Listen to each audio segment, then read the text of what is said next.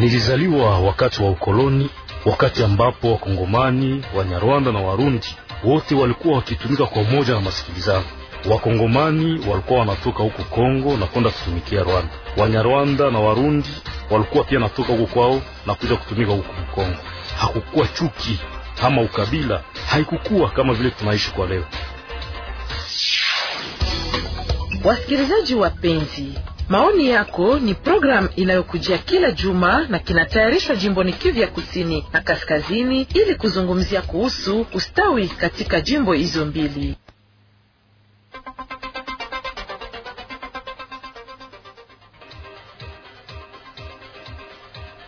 Asanteni wasikilizaji wapendwa wa redio hii munayosikiliza kila mara, mkuu wengi mnaotufuata kwenye redio mnayoisikiliza kila siku, na matumaini yangu ni kwamba mupo salama mahali mlipo. Nasema karibu kwenye kipindi maoni yako. Kipindi hiki kinatayarishwa katika mpango wa nchi za maziwa makuu Media pour le Dialogue inayotekelezwa nchini Rwanda, Burundi na congo Demokrasia, nayo shirika la Benevolencia. Na maoni yako ni nafasi ya kujieleza kuhusu masuala ambayo yatishia maisha katika eneo la maziwa makuu. Na leo maoni yako imo tarafani Masisi kwa kuzungumzia kuhusu kutupiliwa kwa wahami hatari na matatizo ya kuepuka kwa ajili ya ma, kwa ajili ya masikilizano bora kwa wakaaji wa tarafa la Masisi. Hicho ndicho kichwa cha kipindi chetu cha siku ya leo, lakini mbele ya yote, acha kwanza nikueleze namna ya mambo wala namna ya hali ya mambo jinsi zilivyo kutokana na mambo ya wana, ya wanajeshi wa taifa FRDC kwa kuwasaka waasi ku, wanaomiliki silaha wakaaji wengi kuyahama makao yao ya azidi kuendelea katika miji pembezuni mwa muji wa Kichanga. Wakaaji hao wanakimbilia mapambano wa nchi ndani ya familia za mapokezi na wengine wa, wamo ndani ya kempi la wahami la Mongote la hapa kijijini Kichanga.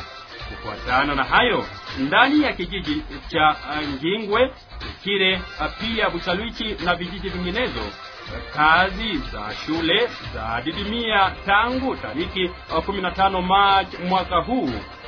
Watu wengi wazani ya kuwa hali hii ya uhami pia mapambano inayo inayo uh, ka, inayo uh, kawia kufanyika wala inayofanyika wa maisha ya vijana kuwa magumu wala kuyafanya maisha ya vijana kuwa magumu na kuwaacha ku, kupoteza matumaini yao dhidi ya maisha yao ya kesho.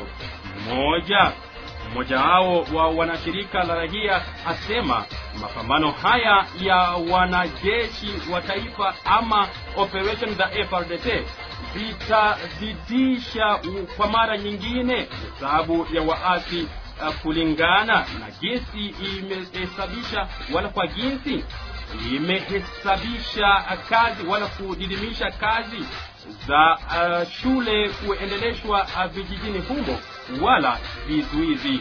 Kwa upande nyingine, woga ama hali ya waasi wala hali ya wasiwasi kuonekana kuto, kutokana na jinsi hesabu ya wahami yaendelea kuwa nyingi kati ya miji ambayo tayari hali ya, ya uh, kuishi pamoja ina kuwa mbovu kati ya wakaji na wahami waliotangulia wala hao ambao waliofika zamani, na kwa mara nyingine wanaokuwa wa bila huduma yoyote. Kama tunavyofahamu, kwa ukweli kubaki na mawazo ya, ya machangamano kwa muda mrefu kwa watu yasababisha uh, hatari kwa wakaaji wowote wala yasababisha hatari kwa wakaaji wote. Kikundi chochote cha watu ambao wanajisikia uh, kuachiwa na wanaohuzunika juu ya mambo wa mabaya wanayoyaishi. Inaweza anguka wala inaweza kuwepo ndani ya mtego ya kudanganyiwa wala kudanganywa na kuwa tayari kufanya chochote kile wanaweza waagiza kufanya ili tu maisha yao ibaki ikiwa vizuri katika yoyote na ana, anahitaji anahitaji tu aachiliwe ama anaweza basi wakati yoyote anajikuta kuachiliwa au kutupiliwa wala kujikuta katika hali ambayo hatuna tena matumaini. Hiyo inaharibu namna yake ya kufikiri na uh, kuona wengine mara nyingine kufikiria kiwango ya kuonekana wala kuonekana kwa wengine wowote kuna kama hivyo wala kuwaona kama hivyo maadui au kama hatari kwao katika mara wala kwa mara nyingine wala katika mazingira ambayo inakuwa na ukosefu ya usalama kama vijijini vinavyo wala vijijini ndani ya vijiji vimoja vya tarafa la Masisi. Hali hii yaweza kuelekeza wa vijana wengi kwa kukataa matuma, kwa kukata matumaini na kujiorodesha ndani ya vikundi vyenye kumiliki silaha wala kutafuta namna zingine mara nyingine kwa vitendo vi, ma, kwa vitendo vibaya vya ujeuri wizi majeuri na vinginevyo kwa kutafuta tu kubadilisha maisha ila pia kwa kutafuta kujiheshimisha. Watu wadogo njo wanakuwa wengi. Kufahamu namna gani kutupiliwa na kuto kuhudumiwa kwa vijana wa hami yaweza kudidimisha vizuizo wala kudidimisha mizozo na matengenezo wala matengano au mgawanyiko kati ya watu ambao wala kati au kundi la watu ambao waishi pamoja. Wengi wanakuwa tu kwenye kuhusika na shida za ugomvi ama shida za uh, kutofautisha bila kujulisha kila mtu nini ambaye aweza kufanya. Haweza hata hivyo kufahamu ya kwamba hata kutofautisha kujihusisha katika mambo mingi ila elewa basi mateso wanao wale wahami wa vita ambao wanaoishi pamoja na wale waliowapokea. Katika kipindi hiki tutajaribu kujibu kwa maswali yafuatayo. Hali ya wahami iko namna gani kwa sasa ndani ya tarafa la masisi? Namna gani wakaaji wa masisi wanaweza elewa kama kuwakaribisha kuwa ama kuwakilisha wahami ya kuwa hatari au tatizo dhidi ya hali ya watu kuishi pamoja ndani ya eneo letu.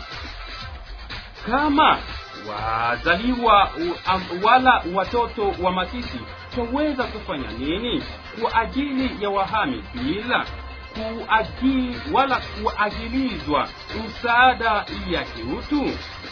Kwa mfano kwa kuwapa nafasi ya kulima na vinginevyo. Ni namna gani sisi wote twaweza jihusisha katika uh, shida uh, hili la wahami? Hiyo inaweza leta sura nzuri kwa tarafa la Masisi tukijihusisha wala tukijihusisha wala tukijifunza kuona shida za watu wengine kama shida zetu zaidi hizo za wahami.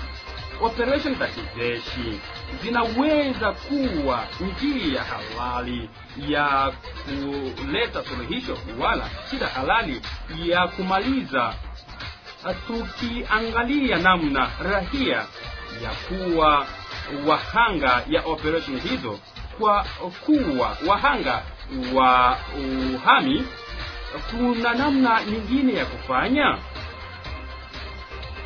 Tufanye nini ili hali ya hali ya wahami ipunguke na ili watu waendelee shughuli wala watu waendelee na shughuli zao katika kipindi hiki maoni yako tutajaribu kujibu kwa maswali hayo na menginezo. Na kwa kuwajadili katika kipindi hicho tutapokea ndani ya studio yetu. Bwira luanda jise yeye akiwa akijana wala leader e, kijana leader wala kija, kijana uh, machachari wa, wa usultani wa bashari mokoto tutapokea hivyo hivyo uh, mama mwamini akiwa ndani ya ya kwetu yeye akiwa notable ndani ya usultani wa bashari. Boholo cha lukundi fidel akiwa analyst expert tena vile akiwa uh, analyst independent ndani ya ya kwetu kwa siku ya leo. Muhambikwa katabana robert akiwa chef eh, wa lokalite kichanga mimi niite bamwisho lwanda paul benjamin ambaye inapatikana ndani ya ya kwetu. Na kwa hiyo mpenda msikilizaji tunasema karibuni kwa yote yule ambaye amependelea kukipata kipindi hiki. Na kwa hiyo ukipendelea kuchangia pamoja nasi katika kipindi hiki unaweza kujiita kwenye namba zifuatazo. 0 50 41 554 wala tena kwenye 082 58 67 406 nasema asanteni tena kwa mara nyingine wasikilizaji wapendwa wa kipindi hiki. Maoni yako kama hivyo basi nilivyokuagiza na nikueleza kwamba ninao kabisa wale wapendwa tena wale walikuwa wetu ndani ya studio hii ambayo kabisa uh, unaowasikiliza kwa nyakati kama na hizi nilikuagiza kwamba ninaye bwira luanda jiste ninaye kabisa uh, mama mwamini nikiwa naye abuhol kyalukundi fidel ndani ya studio. Vile vile naye mhambikwa katabana ndani ya studio yetu ambao kabisa uh, kama hivyo navyosikiliza sauti yetu kwa mara nyingine. Na kwa hiyo mpendwa msikilizaji na wapokea wote tena ndani ya studio. Mjambo nyote? Jambo jambo sana. Nikiwa kabisa kwa mara nyingine naye bwira luanda jiste yeah, akiwa kama hivyo uh, kijana kabisa shujaa wa usultani wa bashali na hivyo hivyo kabisa ambaye anakuwa ndani ya shirika la rahia la hapa kichanga. Na kwa hiyo basi kama hivyo wewe unavyofahamu hali ya wahami iko namna gani kwa sasa ndani ya tarafa la masisi? Asanti sana bwana Paul Benjamin kwa ulizo nzuri ambalo uliweza kuniuliza. Paul Benjamin, nikikwambia kwenye nchi zingine watu wanakuwa wahami, wanapohama, wanapokimbia, wanashughulikiwa kweli na serikali ya nchi, lakini sisi kwetu huku hiyo ambayo tunaona ikio ambacho hakiendeke ni kwamba watu wanahama kutokuweza ku, ku, hawapendi dabor watu wanahama wanashurutishwa wanashurutishwa kuhama. Na wakiposhurutishwa kuhama kwa ajili ya hiyo na serikali ya nchi inawaachilia huko ambako wameweza kuhama wanafika kuna wale ambao wameweza kutoka kwa mji wa kiekire wengine wametoka kwa mji wa ngingwe wametoka huko buchalwichi wametoka kirumbu wametoka nyabiondo wengine wanatoka rwibo bukonde na hata fasi mwingine bwana journaliste kwenye mtaa wetu huu wa masisi. Watu wamekimbia na wewe hata kama mimi ukiona ambapo watu wanaweza kukimbia wanakimbia wanakuja hata kwenye shule wanafika kwenye mashule wanaikala hapo. Wengine ukiweza kuzitembelea shule zimoja zimoja ambapo wahami wameweza kukimbilia macho zitaweza kukudodoka kwenye macho yako. Kwa maana utajiuliza je tuna nchi amba hatu, ama hatuna nchi na sijue basi kwako wewe kama hivyo unasema kwamba watu wanakimbia. Sijue wanakimbia basi kitu gani ambacho wanakimbia? Bwana mpasha habari watu wanakimbia kwa maana siku hizi kuna mapambano kati ya hiyo wanaita magrupe arme vikundi vya vya vya vya vya vyenye kumiliki silaha wanapigana kwanza hao kwa wao. Vikundi wenye kumiliki silaha vinapigana wao kwa wao. Na mara zingine inakuwa ni serikali ambayo ina, ina inapigana inapigana na vikundi vyenye kumiliki silaha. Bwana paul benjamin. Tunakushukuru kwa mawazo yako na hivyo hivyo kwa kuchangia ka, kwa maswali hayo tukiwa pamoja naye ya mama ya Notap ndani ya studio yetu. Na kama hivyo kabisa tunavyofahamu uh, tunavyofahamu basi sijui ya kwamba kuna kitu cha cha kutisha wala cha kuogopa kufuatana na hesabu ya wahami ambao yaendelea kuongezeka kwa sababu ya usalama mdogo na shambulizi za kila leo za jeshi la taifa E, asante sana bwana journalist. Kufatana na ulizo yako, ndiyo kuna kitu cha kutisha kuhusu idadi ya wahami ambao inaendelea kuongezeka.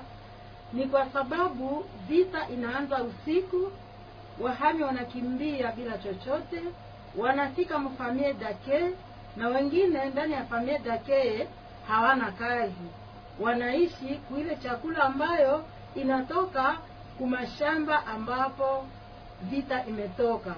Kwa hiyo pato ni ndogo sana kwa kulisha jamii zao na kulisha jamii ya wahame pamoja.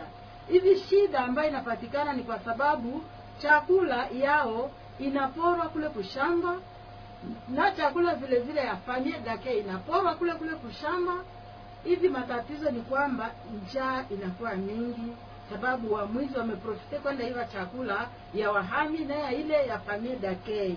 Hivi shida ambayo inapatikana, tatizo ni njaa, ukosefu wa kazi, na shida ingine ni magonjwa. Vile vile wale watoto ambao wamekimbia hawataenda soma sababu hawakukimbia na uniform, hawakukimbia na pesa, hawakukimbia na vifaa vya kazi, na mtoto hataenda soma na anahuzunika kwa sababu wahami wale wako traumatize kufatana na vita iko inakuwa inaanza usiku hivi. Kitu ya kutisha ni kuona hawana kitu na kwa nakimbilia nako pato ni ndogo. je hali hiyo ya kuishi na waliowapokea iko namna gani hali ya kuishi na waliowapokea iko mzuri kabisa. Wanaowapokea famie dake imo katika hali nzuri, ila malisho ni kidogo, kwani mvua ilimali, ilimaliza siku mingi ikinyesha hivi. Mvua imeharibu mimea yote, na kwa ajili ya mimea kuharibika, malisho ni ya kidogo, ila kabisa ile kidogo unapartaje pamoja na wahami kwa sababu ni wandugu zetu, na ile imewapata inawezi tupata na sisi tunawakimbilia hapo. Ndio maana haifai kuneglige muhami wakati anakukimbilia hivi, kidogo tunapata tunasaidiana nao, ila kabisa mvua imemaliza chakula yote, sababu huku hakuna makazi, kila mtu iwe familia yake inaishi kumashamba kule kwa vitu inatokea na wahami wanaishi kumashamba. Ile ndio tatizo tunapata, antuka tunahitaji kitu sawa, msaada kutokana na familia za kiu kama hivyo Mpendwa msikilizaji nilivyokuahidi ya kwamba tunaye uh, buhol Kundi fidel yeye akiwa analyst expert hivyo hivyo. Kama hivyo basi mnavyofahamu wapenda wasikilizaji ikiwa kabisa ni mwananchi wala shujaa kabisa ambao mnamfahamu ndani ya um, kongamano wala kama hivyo ndani ya usultani wa bashali anapatikana ndani ya studio yetu kwa siku ya leo. Jambo mkubwa. Jambo sana asanteni tena kuwa ndani ya studio ya kwetu kwa siku ya leo. Watu wengi wazani ya kuwa shida za wahami haiwahusu kama hivyo wao unavyofahamu mkubwa. Je hali hiyo yaweza uh, kutusaidia kwa kupata amani ndani ya tarafa letu? E, kabla nitoe jibu kwa swali lako, ninawapatia pole wakaaji wote ambao wanaoishi katika kempi, ambao wamelazimika kuacha shamba zao, kuacha manyumba zao, ambao vijana ambao wamelazimika kuacha shule na wamelazimishwa kusema waishi ndani ya kempi, hususan na vijana wa na wakazi wote wa mjini Pinga ambao wamekuwa wamekimbia siku za usoni, na kwa leo ingawa kunakuwa amani kidogo, tunawapongeza.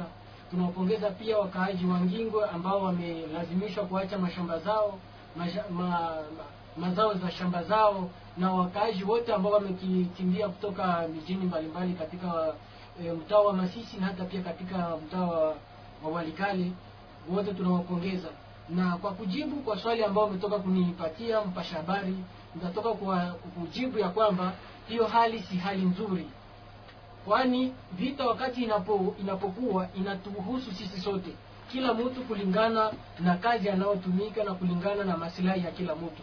Ndio maana sisi sawa vile wenyeji wa kupokea wakimbizi tunayo hiyo jukumu ya kusema tuwasogelee, tuwa, tusikie majukumu yao nini, mahitaji yao ni nini, na hiyo itapelekea kusema wakaaji na wahamiaji, yaani wakimbizi, tuweze kukua na uh, tunazungumza neno moja na tujue tutasaidiana namna gani na kushukuru kabisa sana kwa wazo lako, tena kwa mafasilio kabisa dhahiri, nikiwa na uhakika wala mawazo mazuri ya kwamba wasikilizaji kabisa wanaridhika sana katika kipindi chetu. Ni kama hivyo nilivyouagiza, wapenda wasikilizaji, napokea ndani ya studio ya kwetu kwa siku ya leo uh, Mhambikwa Katabana Robert, yeye yeah, akiwa kama hivyo uh, mkuu wa kitongoji hichi cha hapa Kichanga ndani kabisa ya kongamano letu la Kichanga ndani ya usultani wa Bashari Mokoto na ndani ya usultani wa Bashari, naye akiwa ndani ya studio ya kwetu. Tutasema tena karibu. Watu wengine wawaza ya kuwa wakuu wala kama hivyo, watu wengine wawaza ya kuwa kuwatupilia wahami ni hatari kwa ajili ya umoja kati ya wakaaji wa Masisi. Je, waweza. Wala wewe wa je je na wewe unaiunga mkono mawazo hayo? Namna gani? Taweza kuepuka hiyo. Namna gani? Ninashukuru ndugu journaliste kwa swali. Eh, unajua kuwa uh, nchi yetu nawaza inakaa kuwa miaka uh, zaidi ya makumi mbili na mnane tukiwa tu ndani ya ndani ya hali hii na unajua mtu ambaye anakimbia kila siku na mtu ambaye anapata magumu kila siku kuweza aweze kupata kitu au aweze kupata pesa au mali yoyote inakuwa kugumu.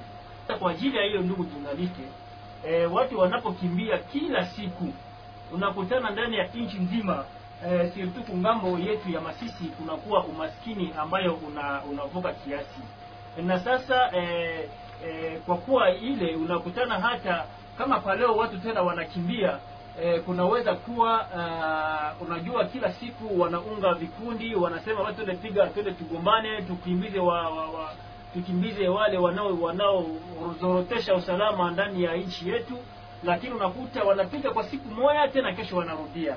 Wanapiga kesho tena wanarudia. Ni kusema inaanzaonekana inaanzaonekana kama hata majeshi wetu wa Kongo ni wa kidogo. Juu wanapopiga pasi hakuna watu ambao wanawakia kuangalia kama hiyo population ambayo ilikimbia kama inaweza kurudia inaweza inaweza tena kurudia maisha yao ya maisha yao ya kawaida. Hata kwa ajili ya hiyo, unajua eh, unapokea mgeni, ndugu journaliste, na mgeni huyo anapofika ndani ya nyumba na japo hakuna kitu cha kumpatia yeye, hataweza kuelewa kwa kuwa na nyie mnafanya hata siku mbili tena mnakimbia, hata wenyewe wanawakutania na juu ya ile wahami wote wanapokimbia na wanaangalia hali ambao population inawakamata ndani, wanasema maanake hiyo ni utashi yao, na ndio maana hiyo kauli inaweza kuzagaa hata mji mzima na kusema kuwa e, watu wa watu wa eneo fulani au wakaaji wa Masisi hawawapokea wahami kama vile inastahili.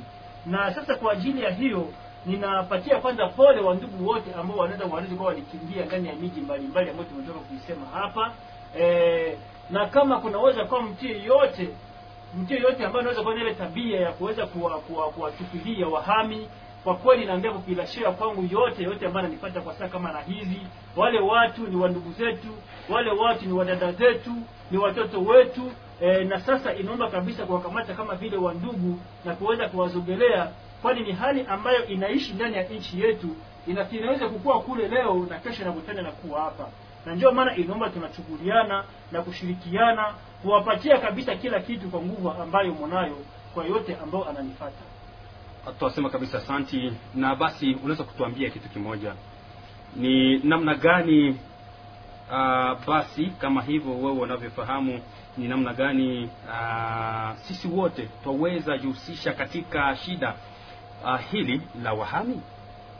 Hiyo inaweza leta sura nzuri kwa tarafa la Masisi uh, tukijihusisha wala tukijifunza kuona uh, shida za watu wengine kama shida zetu zaidi hizo za uhami.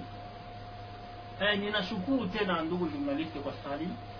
E, unajua e, watu wanapofika muji iko kubwa sana, wanapofika kwenye manyumba za wakaaji kama vile wandugu, kama vile wa, wa, wanakuwa wanakuwa na marelasio au wanakuwa na uhusiano ndani ya muji, wanapokuwa wanasambarana ndani ya muji, na kila mtu anabakia nafasi ambayo eh, anabaki.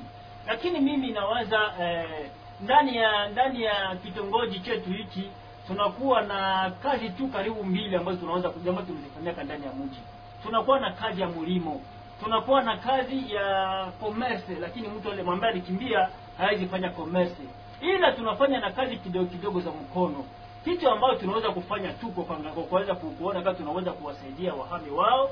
E, muhami anapokufikia ndani ya mji, muhami anaweza anapofika ndani ya nyumba yako, ya kwanza ya kufanya kama ulikuwa uko na jembe mbili umlazime, kama ulikuwa uko na kare mbili ya shamba ujitoe na kumpatia kare moya, naye aende. Kuna uenda hata kwa siku mbili au siku tatu anaweza kukomalisha hata kiazi au kiole, inamsaidia e, na kwa ng'ambo ingine e, kuna kuwaka na waza maorganization ndani ya muji, ikiwa wahami wanaweza kuwa hata wengi mi nawaza tunaweza tunaweza anza sasa kuanza kufanya kitu kama vile ka, ka mkutano ya watu hata mbili au watu tatu wanapofika wiko ndani ya masomo biko ndani ya makempi, kama inaweza wezekana.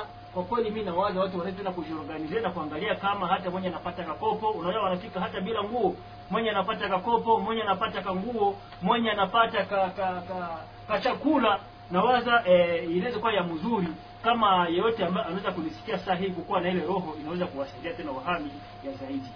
Asante kabisa sana kwako mkurugenzi wa kitongoji cha Kichanga. Na basi kama hivyo tunavyofahamu, kuna maulizo basi mengi ambayo hivyo hivyo tulipita kwenye rahia wengine ndani ya mji wa Kichanga, na rahia wa mji wa Kichanga watueleza basi mambo yafuatayo. E, ninawaza ya kwamba kupokea wahami ni kweli wana shida nyingi, maana wakati wanapokimbia wanakimbia hawana kitu na wanaacha vitu vyao vyote ambao walikuwa navyo, na wakishafika shida yote tunaichukua sawa vile shida yetu na sisi juu, kesho au kesho yake na sisi tunajikuta ke tunaweza kimbia kulingana na hali ambayo iko ndani ya nchi yetu yenyewe. Hakuna hatusahau sie wote gisi magrupu ya armezi ko mingi, vita ni za mingi leo na huku huku, fasi yote unakutana watu tu wanaweza kimbia, na kwa hiyo shida zote ni sisi tuzichangie pamoja. E, pale ni ndasema ndiyo sababu kabisa, wahami wana mateso makubwa sana. Wakati mtu anakimbia kwake, aliacha vyake vyote, hakuna kitu kenye alienda nakyo. Kule kwenye anaenda, ni sherti atateseka, na ndio maana tunaomba kuwenye wako wanatusikiliza kwa hii muda, wakati kumekuwa wahami wa vita fasi fulani, vraiment tukuwe na kuwa na ile moyo ya huruma ya kuweza kusaidia watu kama na hao, maana mtu wakati ametoka kwake ameacha vyake, asiposaidiliwa ni mateso. Wanateseka wanapokimbia, wanapotaka wafike mjini, huko kwenye wanakutanaka na wabandia, wanawaviole pengine watoto wanakufa na wamama wanakufa mwile vita. Ni muhimu juu tukiwaacha watesekia kule munani mu muka kuko wenye anagonjwa baki me tukiwakamata tuwatie manyumba zetu, watajisantire kama wako na bandugu yao wenye wanawasaidia. Mateso ya faida nadhani kwa hali ya kuishi nao kwa umoja kwa leo sisi kama vile ambao tumewapokea katika mji huu wa Kichanga tunakutana ya kwamba ilitubidi tuweze kuwasaidia kwanza, kwa maana tukio ambalo limewapata huko hawakulikusudia wao, ni ambalo ambalo limefika wao bila kujua, na kwa hiyo wamekusudia wakimbilie huku, na sisi hatungeliweza kuwafukuza, kwa maana ile ambalo limewapata kwa leo na sisi linaweza kutupata kwa kesho. E, nadhani kwa swali, kwa swali hilo bwana journaliste, ni nadhani ya kwamba sisi kama vile tumekuwa wa kwanza kuwapokea, kwa maana na sisi hatujue kesho yetu itakuwaje. Tunaweza tukakimbie na tutakuta hao huko nao wataweza kutusaidia, kwa maana watajua ya kwamba tumewasaidia nao pia kwa wakati ambao wamepata na majaribu kama hiyo. Nadhani na faida ingine itaweza kutusaidia kuweza kuishi kwa umoja, wakijua ya kwamba ikiwa wanaweza kuwa kwa ng'ambo hiyo na sisi tukiwa kwa ng'ambo hii, watajua ya kwamba wana wandugu na sisi tuna wandugu pamoja nao. Wasikilizaji wapendwa, ni kama hivyo nilivyokuagiza kwamba utapata basi mafasirio mengi tena kutoka kwenye wakaaji wa mji wa Kichanga na kando kando, na kwa hiyo basi twarudi tena ndani ya studio ya kwetu ili basi upate tena yale ambayo wa wa MVT wala kama hivyo wale waalikwa wetu ambayo waliokuletea. Ah, namna gani wakaaji wa Masisi wanaweza elewa kama kuwatupilia ama kuwaachilia wahami ya kuwa hatari au tatizo dhidi ya hali ya watu kuishi pamoja ndani ya eneo letu. Karibu mama. Asante sana journaliste kwa ulizo ya kuelewesha wakaaji wa Masisi. Yafaa sisi wakaaji wa Masisi tuelewe na tuvishike kabisa ya kuwa kuachilia muhami, kumwachilia ni tatizo kwetu. Utasema ni tatizo kwetu namna gani? Wakati muhami amekufikia ndani ya familia dakee unaona kama iko traumatize na masasi iko na huzuni ya vyake vya vimebaki sote, nyumba yake imelungula, mali yake imeporwa, mbuzi zake zimebakia, anakimbia hivi hivi, anafika mbele yako. Wakati ampokee mzuri, ataanza kukuona mubaya, anasema manake huyu naye haiweka tuliacha vyetu sagine na wewe unawezi viachaka. Tatizo ambayo tunawezi pata ni nini? Wakati muhami amekukimbilia kwa kwanza, iko na njaa na wakati njaa ikiendelea kukua mingi atagonjwa. Wakati atagonjwa, sirtu magonjwa ambayo inapokeaka wahami ni kipindupindu. Unaanza ile kipindupindu akaipata, we itakuacha wale taacha mtoto wako. Iko ya lazima tupokee muhami ile kidogo tuko nayo, tumupatie ili asigonjwe na tumtunze kimafikiri, sababu aweze kusahau vyake vya alipoteza, aone ile kidogo huko na huko nampatia. Inaweza kuwa tatizo kwa sisi famie dake munjia gani wakati hatuwapokee? Wakati wampokee saa zingine ni kijana iko na nguvu ubye iko naona kitu yako kwa unakiweka. Hata endelea bakia vile na iko nakiona inawezi mtuma kukuiba wala anaenda rudia kule kufam, kunani kwa alitoka kwa vita iko anaenda iba mimea wengine na vita inamkuta kule. Na asipoiba mimea ya wengine anaweza enda seme ninaenda lipa chakula yangu wala mbuzi zangu wala nilificha pesa yangu fasi fulani ninaona watoto njaa inawatatiza. Wala anaanza kibinafsi sababu umemwiba kuvyenyeko navyo na aliviona iko traumatizile saa vrema ni kumsaidia tunamjenga nampatia moyo wa kiutu moyo wa kusaidia. Sababu shida yenye itamupata na wewe itakugusa tu. Kumbe msaidie usiona kama msaidia naona jisaidia juu unashikinga magumu. Tuna tunasikia kama eh, expression inasemaka shida ya jirani ni yako na amani ya jirani ni, jirani, ni, ni amani yako. Na kama saa ya jirani inaangaza itaangazia na kwako vile vile kumbe muhani akakufikia pale ameisha kwa jirani msaidie sababu akakuwa na amani na utakuwa na amani.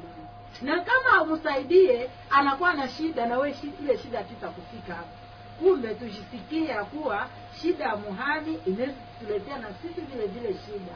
Hivi tuwapokee vrema kwa roho mzuri tukijua kuwa nasie kesho tulizikimbia ile ile tuliwatendea nao wanazitendea Ba- hivi kila mtu amasisa isifikie vrema kupokea muhami amufariji akontribue kwa mungu vrema itakuwa furaha sana Na basi kama hivyo, wazaliwa wala watoto wa Masisi, taweza kufanya nini kwa ajili ya wahami ah, bila kuangalia ah, msaada ya kiutu, kwa mfano kwa kuwapa nafasi ya kulima na vinginevyo.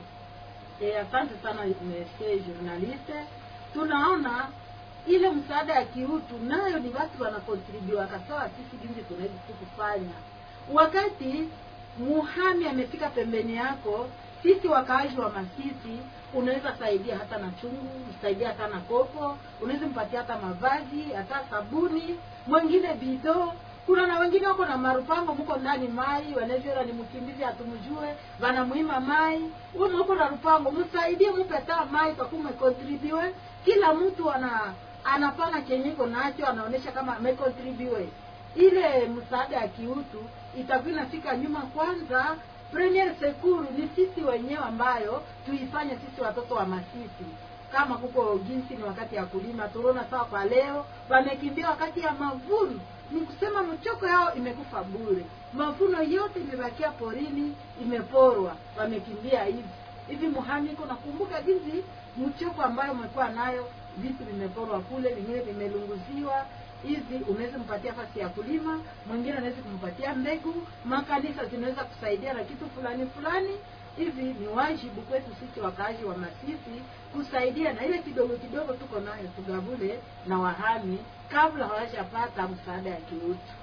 Tunakushukuru sana kwa wazo lako hivyo hivyo kwa kuchangia kwa swali hilo ambalo basi unatoka kuchangia. Sijui uh, papa uh, kwa swali kama hivyo wewe mwenyewe unavyofahamu hali ya wahami ya kwamba watoto wahami je waenda shule? Kama uh, sivyo twaweza basi kufanya nini ili warahisishwe kwenda shuleni kama watoto wengine wa tarafa la masisi? Bwana paul benjamin watoto wa hami hawaendi shule na ninawapongeza ninalia sana mimi kama vile mkaaji wa masisi kuona namna gani watoto wa kwetu hawaendi shule. Wanaweza kukimbia. Na sisi hatuna haja ya kuweza kupata misaada ingine yoyote. Kile ambacho tunahitaji ni kuweza kurudisha amani ndani ya miji ya hao ambao wameweza kuhama bwana paul benjamin. Serikali yetu iweze kurudisha amani katika kila mji. Ngingwe kuna masomo bwana mpasha habari. Kiekire kuna masomo bwana mpasha habari kirumbu kuna masomo bukonde kuna masomo rwibo kuna masomo bwana mpasha habari. Nyavyondo kuna masomo lakini siku leo watu wanakimbia wote wanakimbia hapa.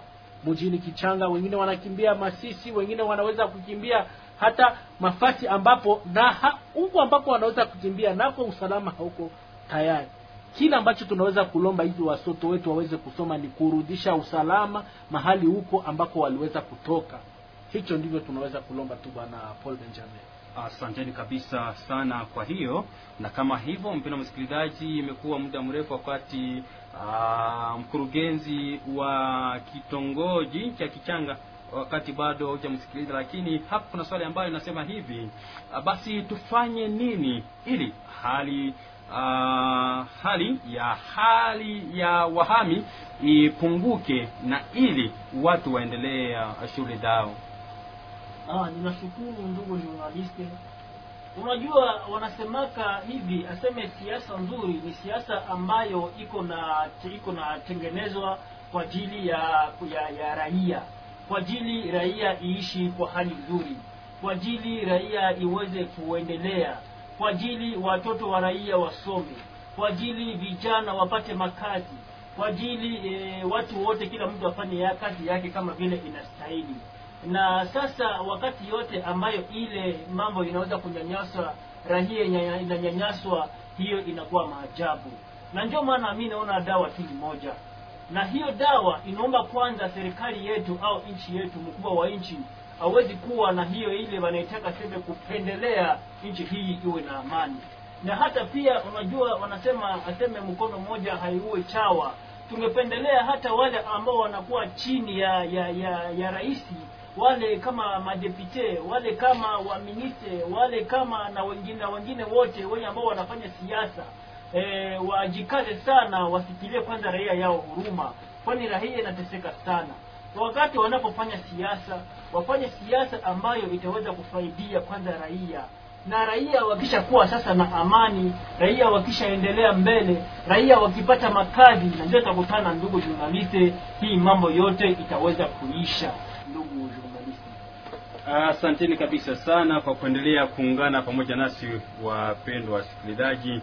Na hapo basi nawakumbusha kwamba tumo katika kipindi chetu cha kila siku na kipindi chetu cha kila siku kama hivyo unavyofahamu, ikiwa ni kipindi ambacho uh, kinachosema kuhusu uh, ikiwa ni kipindi maoni yako, kipindi hiki maoni yako ambacho kinazungumzia uh, kuhusu kutupiliwa au kuachiliwa kwa wahami hatari na tatizo ya kuepuka kwa ajili ya masikilizano bora kwa wakaji wa tarafa la Masisi.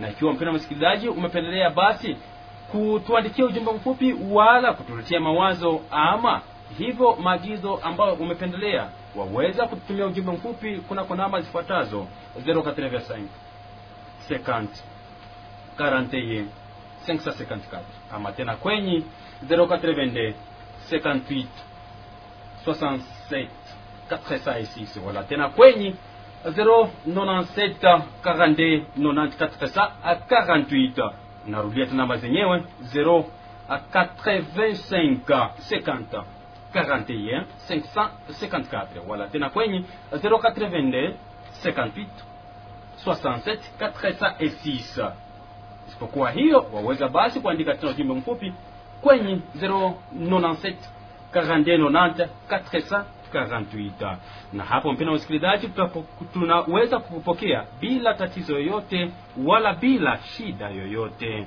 Na kwa hiyo basi mpena msikilizaji tuendelea katika kipindi chetu.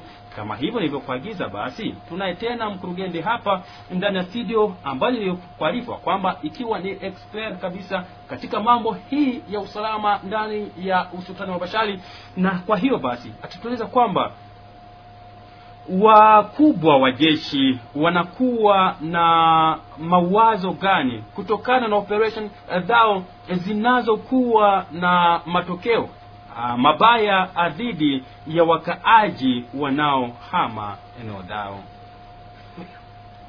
Hiyo sijui ya kwamba unaweza basi kutuambia kitu gani kuhusu jambo kama na hilo. E, kwa kweli mpasha habari tunajua kwamba jeshi ni la taifa ni FARDC na ndio lilao jukumu ya kulinda raia na kulinda mipaka yote ya nchi, na yule kila yeyote anayemiliki silaha kinyume na na kanuni za nchi ni sherti aadhibiwe ama ni sherti asakwe. Lakini kwa kulingana na hiyo jukumu la jeshi wakati wanapofanya kazi yao inawabidi wakuu viongozi wa jeshi wawe na hiyo moyo ya huruma na hiyo moyo ya kusema wa, wanapofanya kazi yao wanafanya hiyo kazi ni kwa ajili ya, ya raia na pasipo pasipokuwa e, jukumu la raia hata kama wanafanya kazi yao vizuri na raia wanazidi kulumia ama wanazidi kuanguka ndani ya mitego nawaza raia wanaweza kuwa na uchungu nyingi e, kutokana na kazi ambayo FARDC wanaotumika. Ndio maana viongozi wakuu wa nchi, kila mtu kulingana na na, na, na masilahi yake ama na kazi yake anayoitumika, tunawaza kila mtu anapaswa kukamata jukumu lake, ili wakati jeshi inapoandaa vita dhidi ya kundi fulani, ya kwanza sisi tungewaza ya kwamba wangeweza kupendelea mazungumzo, sababu mazungumzo na hivyo vigogo wa, wa hiyo wa hizo kundi za silaha za hizo kundi wanaomiliki silaha wakizungumza nao inaweza kupunguza maafa kwanza kwa kupoteza wanajeshi wetu na pili inaweza kupunguza pia watu ambao e, wanaweza kuhama makazi yao pasipo kuyataka. Ndio maana tungependelea wakati jeshi na kuandaa vita ya kwanza wa, wao kwanza na mazungumzo na hiyo vikundi wasikilize malalamiko yao na mahitaji yao ni nini ili wakati watakapowasikiliza wa, wachambue yale yanayohitajika na wakikutana pengine hivyo vikundi vinaomba vitu ambavyo haviwezekani na serikali ndio serikali ikamate hiyo hatua kuweza kuwafika na hatua ingine ya pili ya muhimu sana ni kuwalazimisha kuwaomba hao vigogo wanaosimamia hizo kundi za kumiliki silaha. Wawe na hiyo moyo wakati wanakupata fursa kuzungumza na wakuu viongozi wa nchi ama wanajeshi wa taifa wawe wazi wazungumze kiukweli kwa sababu vita nayo wanapoitumika huko mahali walipo isipokuwa vita ya kufaidia raia siwazi ya kwamba kama raia wanaweza wakafurahi. Ndio maana nao tunawasihi tunawapatia hiyo jukumu ya kusema wawe na, na, na moyo wa huruma na wakizungumza na wanajeshi wazungumze nao kwa uhaki ili malalamiko yao ijulikane wazi na ipate kujibiliwa pasipo kutumia vita ama silaha. Twashukuru kabisa sana. Asijua kwako uh, papa Justin basi operation za za kijeshi zinaweza kuwa njia halali ya kumaliza shida kama na hizi. Tukiangalia namna rahia ya kuwa wahanga ya operation hizo kwa kuwa wahanga wa, wa wahami wala wahanga wa uhami kuna namna nyingine basi la kufanya. Hiyo bwana mpasha habari ninashukuru sana kwa ulizo hilo ambalo unauliza. Kama kuna kuwa hilo ambacho jeshi ama serikali inaweza kufanya tena ili kuweza kumaliza hivyo. Ndiyo njia ziko mingi. Na kwangu mimi kama vile mkaaji wa masisi ninawaza kama mazungumzo ni kati hizo njia ambazo watu wangeweza kufanya. Serikali ingeweza kuzungumuza na hawa ambao wanaweza kupigana nao. Iweze kuzungumuza hata vile na maraia iweze kuzungumuza hata vile na watu wote iweze kufanya ile ambao wanaita dialogue de verite. Waweze kuzungumuza waweze kuambiana kweli. Na wakiweza kuambiana kweli na hapo ndipo ambapo tutaweza kujua kama huyu anapenda nini na huyu hapendi kitu fulani. Lakini ambapo hapo hakuna mazungumzo hapo kunakuwa vita na ambapo kunakuwa vita ni raia ambao wataweza kuzunguka tu. Na kwa kuweza kuepuka hao masumbufu ya raia na wazani kama mazungumzo ni njia moja muhimu kwa kile kitu ambacho watu wanaweza kufanya ili kuweza kumalizisha kitu hicho. Bwana paul benjamin. Asante kabisa sana. Si, asante sana. Tunakushukuru tena. Basi hapa kuna ujumbe mmoja anasema hivi. Ah, jambo radio yetu. Basi sie hatujue wakati sie tunakimbia hakuna huduma yoyote. Mtuambie ni juu ya nini? Alors ile ni question kwenye sie bote. Tunaweza basi tupate mawazo. Aseme Ma- wakati, wakati bebo anakimbia mi hakupresise kama bebo anakimbia kutoka wapi. Kutoka wapi. hakuna precision. Una, unaangalia bwana mpasha habari hii vita si ya leo. Na ingawaje umekamata hiyo tariki ya uh, tariki kumi- kumi na tano ya mwezi uliopita lakini vita inadumu ina, inafanya zaidi ya miaka makumi mbili katika nchi yetu. Lakini tunajua ya kwamba raia wanategemea uh, nchi na viongozi wa, wa, wa, wa nchi ndio maana wakati wanapoandaa vita vita si vinavyoandaliwa wakati vinavyoandaliwa kunakuwa na hiyo fursa ama hiyo etape ya kuprepare e, vita itafanyika fasi fulani na kutakuwa maafa. Na hiyo maafa itaacha raia wanapoteza mali zao wanapoteza e, nyumba zao wanapoteza hata haki zao ambazo walikuwa wanazihitaji ndio maana wakati vita inapo inapofanyika wakuu viongozi wa nchi na hata pia wanajeshi wanapasha kuwa na hiyo fursa ya kusema kisha vita tutafute wa saikolojia tutafute watu wa kundi za binadamu kwa kwenda saidia hii, hiyo population of, ambayo imefiwa ama ambayo ilipa- ilipa- ilipatwa na hizo vita. Asante sana. Kuna ujumbe mwingine ambao nasema hivi. Bona bale barebele bangingwe na ile fasi zingine viko nafatiliwa lakini basoda vetu va frdc haviko naenda beni wamalize uh, waasi wa huko. Kwa nini? Ndiyo swali lingine ambayo natujia. Abamalize uh, vita ya kule ku. Grand Nord. Pourquoi? Me wanafata barebele tu ya huku. Alors ke Beni njo kwenye kuko situation iko difficile. Sijue kama kuko mwenyeza kuwa na wazo juu ya ile. Bwana paul benjamin hiyo ni swali nzuri lakini huko beni kuna maaskari ambao wako wanapigana huko.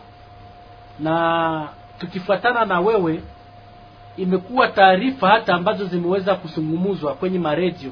Wameweza kusema kama vita hivyo ambavyo vinapigana huko beni si vita tena vya hapa nchi. Wameweza kusema kama ni wateroriste. Na kama wameweza kuwa wateroriste na ni hiyo ambayo unaweza kuzani kama huko hawawezi pigana lakini jeshi letu linakuwa huko na nikizani kwa miezi ambayo ilipita tuliweza kumfata rais, rais wa nchi aliweza kusema hata ataweza kuleta quartier general huku kuweste ili kuweza kupiga zaidi zaidi sana huko beni. Sio kusema ni huko beni ambao wataweza kupiga tu lakini wataweza kuweza kupiga na kuwinda vikundi vyote ambavyo vinamiliki silaha bwana Paul Benjamin. Tunashukuru kabisa sana, na hapa basi kuna maswali ambayo sisi wote tutachangia pamoja, ikiwa na maswali matatu hivyo. Na swali la kwanza nasema namna hivi: kama wa vijana wanajitia kwa nafasi ya wengine wala akuchukua mateso ya wengine kama kama yao, hiyo yaweza kupatia uh, bahati hawa ama wale kwa kuishi kwa umoja. kuishi kwa umoja na wakimbizi Ya kweli ni hiyo.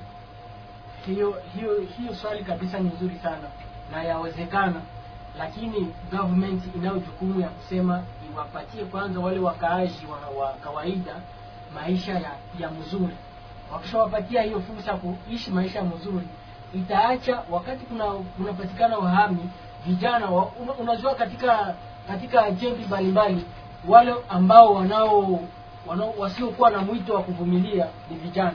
Vijana hawawezake vumilia mbio mbio pengine wamama wazee wababa wanaweza vumilia wakiwa katika kempi lakini vijana wanaopopatikana katika kempi wanakuwa na moyo mpungufu wa kuweza kuvumilia. Ndio maana government ikiwasaidia ikiwapatia hiyo fursa ya kuweza kuishi vizuri itapelekea hao vijana wakaaji wapende pia hao wa vijana ambao ama population ambao ni wakimbizi Ah, hiyo ni kweli ndugu journaliste. Uh, kama takata kama yote imesha kusemewa. Uh, unajua uh, vijana mi naweza tu kuwa kuwapongeza pia na kuwa pia na kuwaambia eh, mujikazi. Unajua ndani ya Swahili wanasema kuwa kitu kikishafika, ndugu journaliste, hakuna nguvu, hakuna jisi ya kuweza kukiepuka kama nchi yetu kwa ujumla inakosa amani. Na hiyo amani ukose- ukosefu ya amani inapokuya inakuja tu ni kuja kupiga sisi raia. Na ndani ya raia kunakuwa vijana kunakuwa wababa kunakuwa mama kunakuwa watoto vijana. Sasa na ndio maana hiyo kwa leo hatuwezi kuiepuka. Ila ni mambo ya ambayo inaomba kuiombea mungu na kuona kama inaweza kuisha.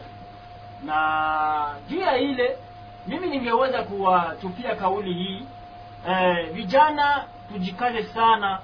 Unajua hakuna mtu ambaye anaweza kuleta amani ndani ya nchi kama na sisi population hatuyapenda. Na sisi tuwe kwanza na hiyo vezwe ya amani au tuwe na hiyo susi ya kusema nchi yetu iwe na amani. Tusiweze ku unajua eh, watu wanapopita njia mbalimbali unasema kuwa nitapata mimi kunjia hii mwingine nitapata kunjia ya wizi mwingine ndapata kunjia ya kwenda kuiba watoto ndapata kunjia ya kwenda kuiba ndani ya manyumba. Hiyo kabisa mimi ku binafsi ninaona kama ni kuongeza tena vita zaidi. Kuongeza tena ingine hali mbaya zaidi ndani ya mji na ndio maana mimi ningeweza kuwapongeza vijana kabisa na kuwashauria mweze kukutana na nyinyi kwa nyinyi tuzungumuze na kisha tuangalie kama tunaweza fanya kazi yote ile ambayo inaweza kujipresentia ndani ya mji tunaweza kuitumika. Unajua ndani ya mji kunakuwa wakarani kuna wale ambao hawakupenda wao wakarani kunakuwa wachimba majiwe ambao ambao hawakupenda wao ambao wachimba majiwe kuna kwa walimaji ambao walikuwa wakomesa walikuwa wapato lakini leo ni walimaji. Na ndio maana mimi kwa wazo langu ya kwanza tusidharau tu kazi. Tunapokamata kazi na mikono mbili kazi yoyote ile ambayo inaweza kutokea mi nawaza kabisa tukiungana mkono kila kitu kinaweza kutokea ina maana ya kwamba basi si tukichukua mateso ya wale wahami kama hivyo mateso yetu itakuwa vizuri kwako. Hiyo ndio kweli ndugu journaliste. Nao kabisa inaomba tunaenda hata fasi yote. Ndio maana unaona kama kuna watu ambao ta wanaenda huko. Una- unajua mongote ndugu journaliste kuna kwa ndugu ambao wanalamukia hapo kila busubuhi wanaenda hapo wakikamata majembe na hizo majembe wanapozikamata na mipanga wanafika pale wandugu wanatoka ng'ambo ya juu wanashuka kwa uwingi inafikaka saa tatu wote walishaisha kila mtu yuko ndani ya kazi. Na huko kwenye enda tumikia tarudia na iko na pesa ambayo talisha watoto. Na ndio maana wale wahami wote nawahimiza hapana kwenda mbali ila mkuje nyinyi wote tujunge pamoja tuangalie kama hii hali inaweziisha isha. Oja kuongeza tena ingine insecurity kuingine ndani ya mji. Asante. Asante bwana. Watutuliza mambo kidogo kuwaeleza mambo kidogo kuhusu kama vile umeweza kuuliza kama vijana wanaweza kujitia fasi ya wenzao wanampasha habari. Tunaweza kujitia kuna nafasi ya wale ambao tunaweza kuwapokea. Hiyo kuchukuliwa mateso ya wengine uh, kama yako yaweza kusaidia kwa kumaliza hali ya ukosefu ya usalama mdogo ndani ya jimbo hili ambalo tunalo. Hapo tunasema kwa jimbo lote kwa ujumla. Ndugu journalist, mimi kwa onyo langu ninaona kuwa e, mambo hiyo tulishaanza kuyapitia. Unajua, tukisha kuwa na siku nyingi na hata vita inakuwa nyingi nyingi, hiyo ambayo haikate e, tunaanza sasa zoea kuangalia kama wenzetu ni kama vile mimi, mwenzangu akipata shida ni kama vile mimi, na ndio maana petete kunaweza kuwa mtu yule ambaye hana hana ile ile ile mafikara na yote ambayo hana ile mafikara inaomba sasa ajikaze ile ile iingie ndani ya moyo wake. Kila mtu ambaye anapata shida anapasha kujua kama hiyo shida hata nawe inaweza kufikia kesho, na ndio maana si wote pamoja na kuona kama yote ambaye amekuwa muhami tuweze kufikia kulie na kuweza kumsaidia ili tuone kama mambo hiyo yanaweza. Asante sana. Kwa ulizo lako hilo bwana Paul Benjamin, mimi kama ninaweza kuconclude, ninasema kama tunahitaji tu amani kwenye miji yetu. Hatuhitaji watu waweze kukimbia wote, hatuhitaji kuwapokea wakaaji, kwa maana hakuna masomo ile ambayo tutaweza kufanya ili tuweze kuwapokea, waweze kurudia tu makwao. Wakiweza kurudia makwao, na sisi ambao tunawapokea tutaweza kubaki na usalama na tutaweza kurudi kwenye miji tukitembeleana kama vile zamani. Bwana mpasha habari, asante. Nakushukuru. Na ni hapo ndipo tunafika mwisho wa kipindi chetu maoni yako. Maoni yako ni kipindi kinachoandaliwa na shirika la Benevolence Gralat. Kipindi hiki kinatayarishwa katika mpango wa nchi za maziwa makuu Media Pour Dialogue inayotekelezwa nchini Rwanda, Burundi na Kongo la Demokrasia na ushirika la Benevolencia. Maoni yako ni nafasi ya kujieleza kuhusu masuala ambayo yatishia amani katika eneo za maziwa makuu. Leo maoni yako imo tarafani Masisi kwa kuzungumza kuhusu kutupiliwa ama kuachiliwa kwa wahami hatari na matatizo ya kuepuka kwa ajili ya ma, uh, mawasiliano bora kwa ajili ya uh, wa kwa ajili ya tarafa la Masisi. Hicho ndicho kipindi chetu cha siku ya leo ambacho kilichozungumzia waliozungumzia uh, wala wale walikuwa wetu wa siku ya leo kuwepo jira Luanda Jiste akiwa kijana mchachari kabisa wa usultani wa Bashali ama uh, uh, engine leader de la de Bashali. Kulikuwa uh, mama Mwamini Dole yeye akiwa notable ndani usultani wa Bashali. Hivyo tulikuwa naye Buhol Kalukundi Fidel akiwa na list expert endepanda hivyo hivyo akiwa mkurugenzi ndani kabisa ya usultani wa Watani. Tulikuwa naye Muhambiko Katabana aki, uh, Robert ye akiwa uh, chef de localité ama mkurugenzi wa kitongoji cha uh, Kichanga ndani ya usultani wa Bashali. Washukuru nyote kwa kututega sikio, wasikilizaji wetu walikuwa wengi kwa kutufuata kwa kukipata kipindi hiki. So, washukuru hivyo hivyo kwa kuwa makini na kwa kuchangia katika kipindi hiki kwa kutumia ujumbe mfupi. Mimi ambaye nilikuwa kwenye utangazaji ni Kema Mwisho Mwanza kwa Tanzania. Asanteni wapendwa wasikilizaji, endeleeni kujikinga na magonjwa ya COVID-19 kwa kuvaa barakoa, hivyo hivyo kunawa mikono mara kwa mara. Shukrani, salamu alaikum, mahali popote hapo ulipo msikilizaji, chao.